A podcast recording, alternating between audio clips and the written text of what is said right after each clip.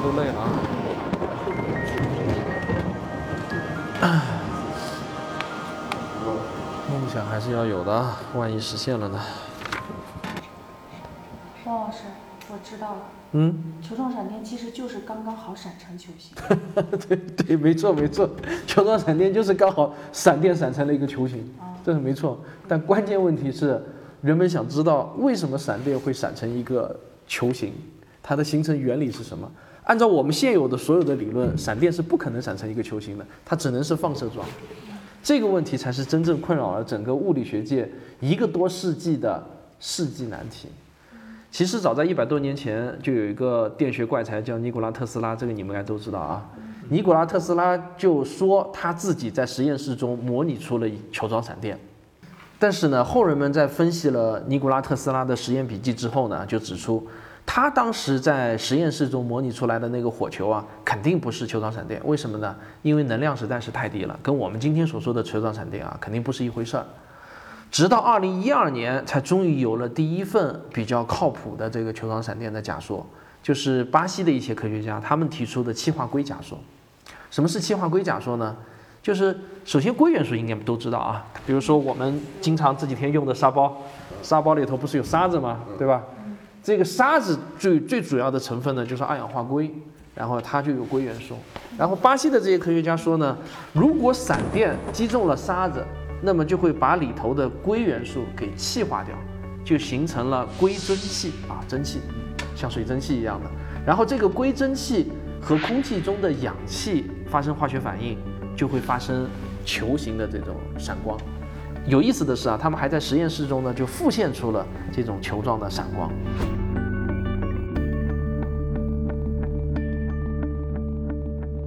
而且袁教授拍到的球状闪电的那个光谱中呢，就有硅元素的光谱。这个呢，其实也是给气化硅假说提供的一个比较有力的证据。这个到了二零一三年啊，又出来一种新的假说，就是美国科罗拉多州空军学院的一些科学家呢，他们就做了一个实验，他们把两个电极浸没在一种特殊的电解质溶液中，然后呢，让它产生高功率的火花，非常高功率的火花。结果呢，就生成了一些白色的等离子体，而这些白色的等离子体呢，它们会形成一个球状，而且是发光的，非常像是传说中的球状闪电。这个成果呢，还发表在了著名的一本科学期刊，叫《物理化学》上。那它到底是不是呢？是不是？说实话呢，这个问题我回答不了，但是我知道有一个中国科学家可能能回答这个问题。哎，苏导，醒醒。啊？明天咱们一起去趟杭州，干脆。为啥？因为有一位咱们的中国的科学家正在向这个世纪物理难题发起挑战，他就是浙大物理系的武慧春教授。那我们一起去拜访。那你去吧。不不不，我和苏导去，你要留在这里蹲守，还要坚持，还要坚持。我和苏导出去溜一趟弯。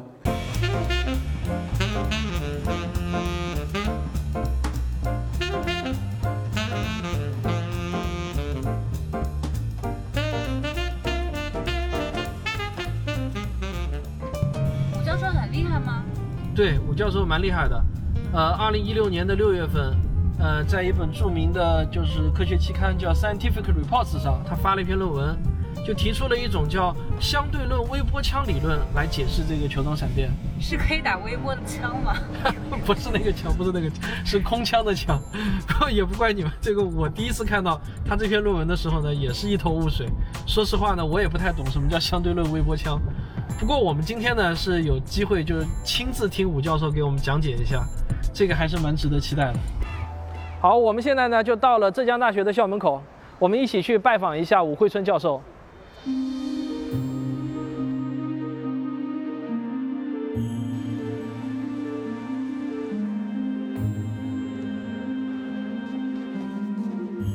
啊，武教授，武教授吗？啊，武教授你好，我是汪杰。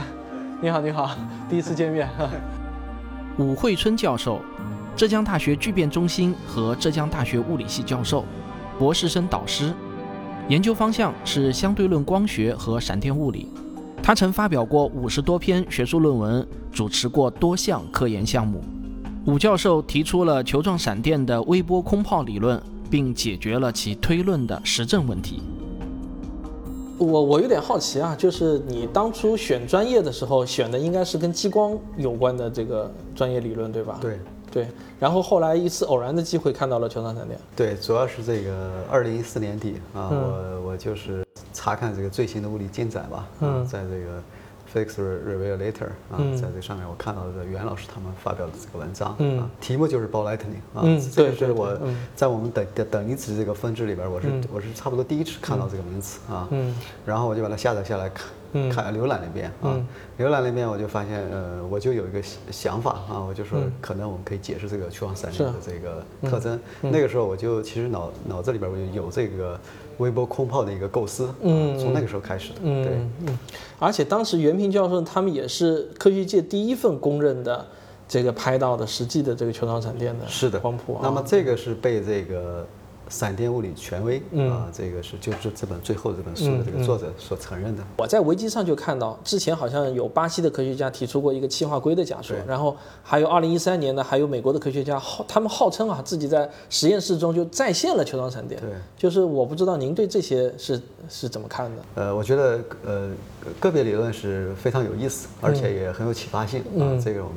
得承认啊，但是呃，多数理论呢，我觉得是有很严重不足的。嗯，那么这个也是这本书很明确的提出来的啊。比如说呢？比如说哪些不足？呃，就是它的不足就体现了这个。怎么从这个闪电形成这个火球啊？那它它的形成过程，往往这些理论并没有给出啊。那么呃，另外一个呢，就是这些理论并没有这个针对这些球状闪电特征一一给出解释，或者它它也许是这种回避啊，就没有完全解释那些球状闪电该有的特征。对，是的。还有一个，刚才你好像还提到，就是没有办法把它个过程用理论对，用它就是它的形成过程啊，形成过程，自然闪电变成了球状闪电。嗯，也就是说，一个你认为一个好的理论，它不但要解释结果，还要解释它是怎么形成的一个过程，是吧？因为因为球状闪电假如是真实存在的话，嗯，那么它一定也是有一个实际的物理过程的一个发生过程，你需要给出一个解释。那能不能简单的给我讲讲，介绍一下，就是您的理论？我们认为，当这个闪电头部。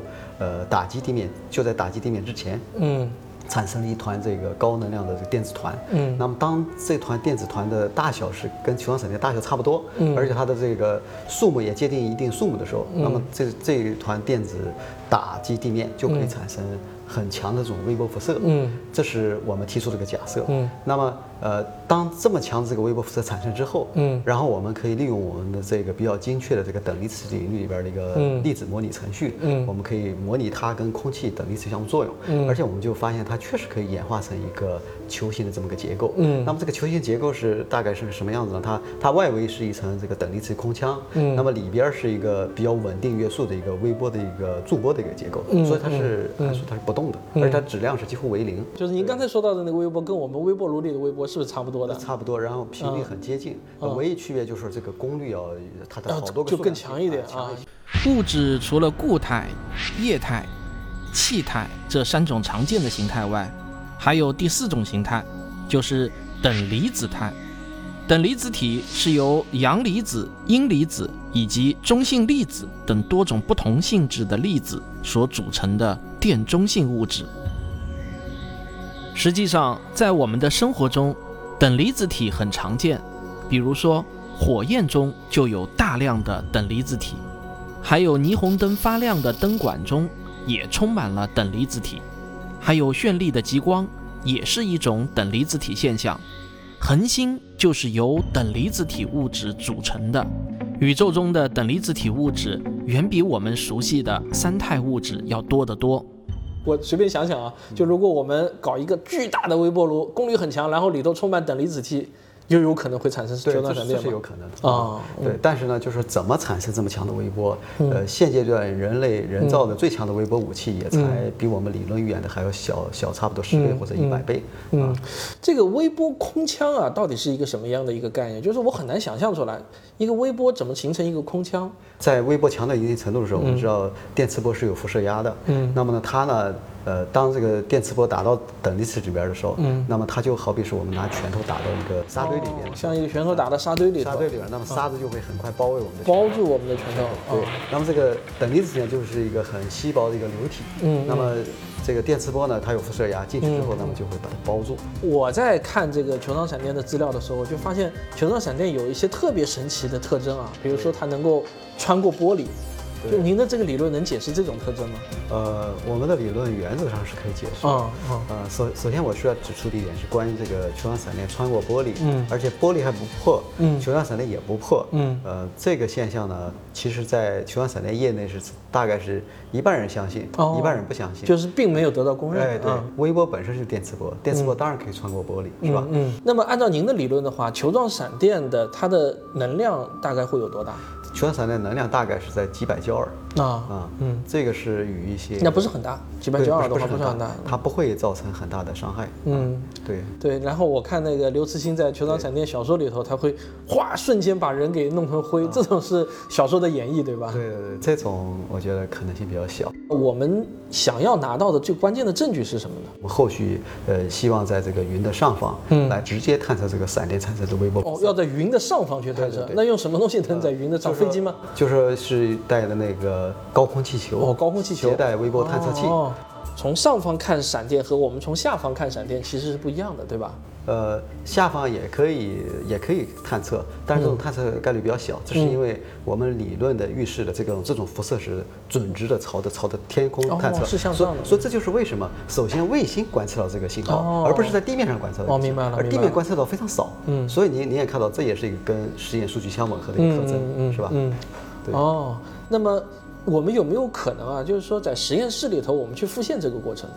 对，这也就是我们接接下半年要做的事情啊。我们正在正正打算做。对对，我们正在做。我们这个装置已经调试好了，但是在最后要我们的在一个大型的这个场地里边把装置安装好，最后最后调试通过。什么样的一个装置？嗯，这个装置是一个。呃，它的这个输出电压可以接近五个兆伏，嗯，五个兆伏特的一个电压，那那么这个是非常接近这个闪电头部的电压的，嗯。嗯，那么而且它的电压的上升也也跟自然闪电是非常一模一样，相当于是一个闪电发生器，对，然后我们可以，因为我们的理论的基础假设就是闪电头部产生了一团高能电子，嗯，虽然这也这已经有一些实验的观测数据，但是这个实验观测数据都是离的这个闪电头部是几百米几百米开外所观测到的，嗯。那么我们在实验室里边，我们就可以就可以在这个闪电头部临近的区域直接观测这个是否产生这些高能电子。对，嗯，就是要凑得很近去观察一个闪电了。这样的话，就希望呃，这是我们理论理论的基础，希望我们得到一些实验的支持。嗯嗯，对。那这个实验很快就会进行吗？呃，对，就是在接下来一两个月，这个装置就应该会弄好。对，那到时候我们再去采访拍摄一下。给我们的观众，给我们的观众也饱饱眼福，应该会很震撼。对。那行，吴老师，您您留步吧，好不好？啊，那好，咱们后会有期，将来肯定有机会。啊，还等着拍续集。好，那再见啊！留步，留步，留步。好，好。离开杭州，我们再次回到青海，继续守候闪电。尽管摄制组尽了最大的努力，但最终我们也没能拍到球状闪电的影像。可以说，球状闪电依然对人类保持着神秘，它依然是物理学中悬而未决的世纪谜题之一。大自然中还有许多类似球状闪电这样的神秘现象，但不论面对什么样的自然之谜，我们应当秉承的态度是：先找到这种现象存在的证据，然后再提出解释现象的假说，最后。再用实验去验证假说，这就是最基本的科学精神。科学精神的核心就是求真这两个字。有很多人啊，都热衷于各种各样的超自然现象，他们动不动呢就希望科学给出这个解释，给那个解释。但是大家请不要忘记了，在要求科学给出解释之前，我们必须要找到这种现象存在的证据才行。而且啊，非同寻常的主张就需要非同寻常的证据。越是令人感到神奇的现象，我们就越是要找到那些过硬的证据才行。这是因为呢，人们不但容很容易被自己的感觉和记忆所欺骗，人们还非常喜欢八卦，喜欢把各种各样的传说故事都当成是真事儿来传播。我们应当秉持的信念是：这个宇宙中没有什么是超自然的，一切确实存在的现象最终都是自然现象，符合确定的自然规律。好，讲到这里，咱们《寻觅自然》第一季的节目就全部结束了。我期待与您在第二季再相会。大自然的神奇依然会远超你的想象。